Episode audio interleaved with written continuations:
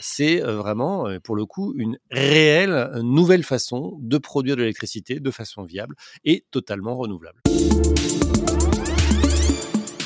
Bonjour Julien Villeray. Bonjour Jérôme. Directeur de l'innovation d'EDF, partenaire de Monde Numérique. On se retrouve chaque mois pour parler des énergies du futur et des énergies décarbonées notamment.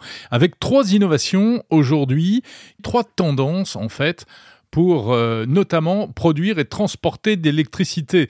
Et on commence avec une espèce de petite centrale solaire portative transportable euh, sur une remorque. Oui, en fait, il y a pas mal de cas d'usage, comme on dit, c'est-à-dire de façons d'utiliser l'électricité en mobilité qui ne sont pas évidemment euh, possible avec des petites batteries euh, que l'on transporterait euh, à la main, qu'on aurait chargé dans son garage. Hein. Et là, je parle bah, de, des pompages d'eau en agriculture, de l'éclairage, hein, public ou privé, des chantiers de construction, des, je sais pas, des camps militaires, enfin voilà, des événements. Enfin, vous imaginez tout ce qu'il faut alimenter en électricité. Et parfois, c'est compliqué de le faire parce qu'il n'y a pas de réseau à proximité.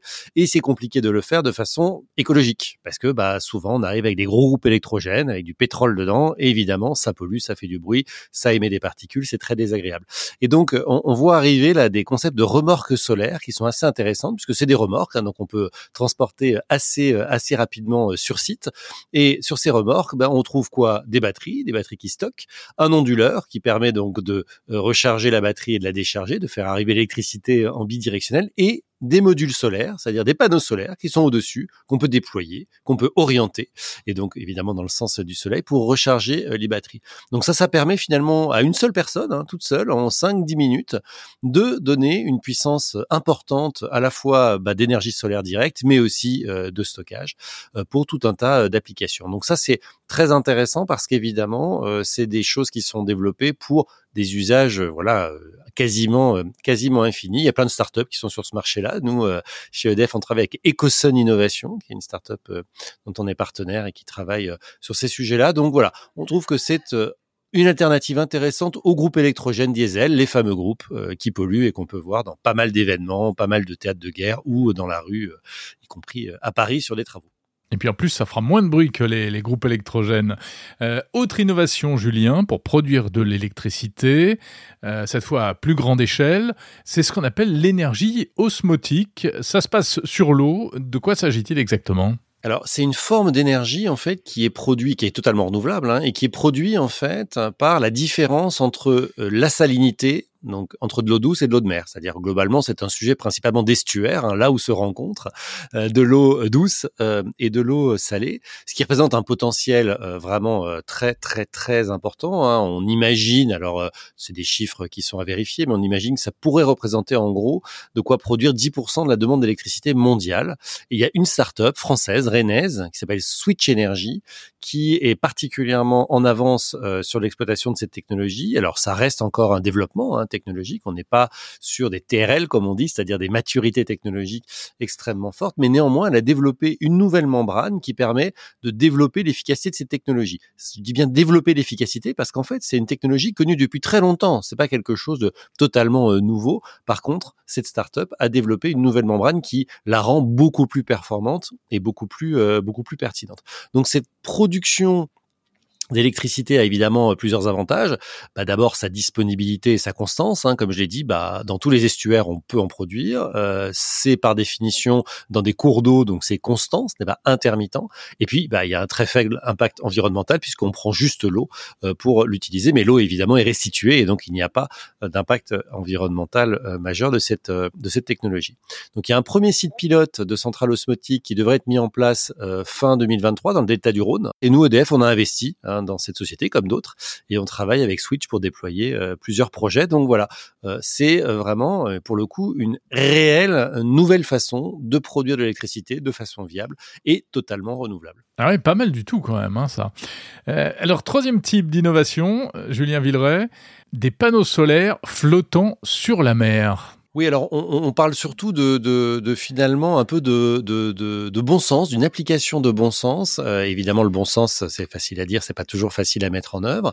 C'est de se dire qu'il y a euh, des surfaces, de grandes, grandes, grandes, grandes surfaces qui aujourd'hui ne sont pas exploitées pour euh, le solaire.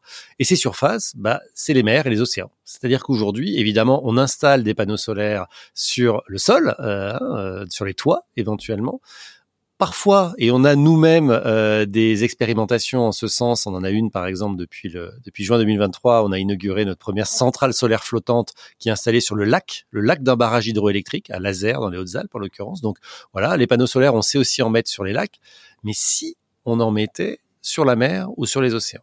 Et donc finalement de faire de l'énergie solaire en mer flottante, donc produire de l'électricité bah, sans occuper finalement ces grandes surfaces terrestres qui sont pas faciles à trouver. Hein. Il y a une vraie problématique de foncier. Et puis bah euh, finalement on peut faire aussi autre chose sur ces surfaces. Alors on sait déjà faire des éoliennes en mer, hein, vous le savez, des éoliennes flottantes aussi. Bah voilà, maintenant ce serait des panneaux solaires euh, flottants en mer. Alors comment ça fonctionne? Bah globalement on prend des panneaux solaires tels qu'on les connaît. Alors bien euh, euh, retravailler pour qu'ils résistent à des conditions maritimes extrêmes, hein, ainsi que la structure métallique euh, sur laquelle ils sont posés, parce que bah, en mer, évidemment, il y a des vagues, il y a de la houle, il y a des courants, il y a énormément de corrosion.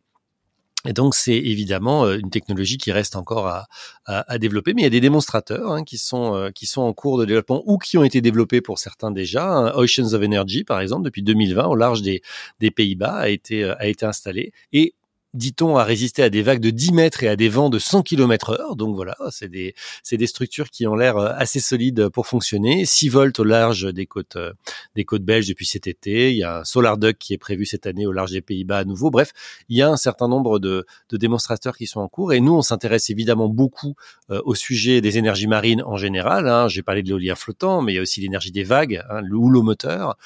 et ça nous intéresse aussi de regarder ces sujets parce que, bah, évidemment, ça des panneaux solaires sur la Entre guillemets, ça ne dérange personne. Ça ne pose pas de problème de visibilité, hein, de paysage puisque les panneaux solaires c'est évidemment euh, euh, plutôt à ras et pas euh, très très haut en termes de structure Maintenant, évidemment, il y a encore beaucoup, beaucoup de défis euh, à résoudre, et, notamment sur les aspects économiques, parce qu'installer des choses en mer, ça veut dire des infrastructures, comme je l'ai dit, très lourdes et très spécifiques, mais aussi du raccordement. Hein. Il faut ramener l'électricité à terre, et donc ça, ça coûte euh, très cher. Donc voilà, on est sur de l'exploration, mais je trouve l'idée euh, à la fois intéressante, intelligente, et on n'est pas à l'abri, bah, voilà, d'une vraie rupture technologique à venir pour installer finalement des panneaux solaires largement en mer, et on peut imaginer encore plus dans les océans ou les mers qui sont au sud, euh, évidemment, l'hémisphère sud, il y a probablement un gros potentiel. Et oui, forcément, puisqu'il y a encore plus de soleil là-bas. Merci Julien Villeray, directeur de l'innovation d'EDF.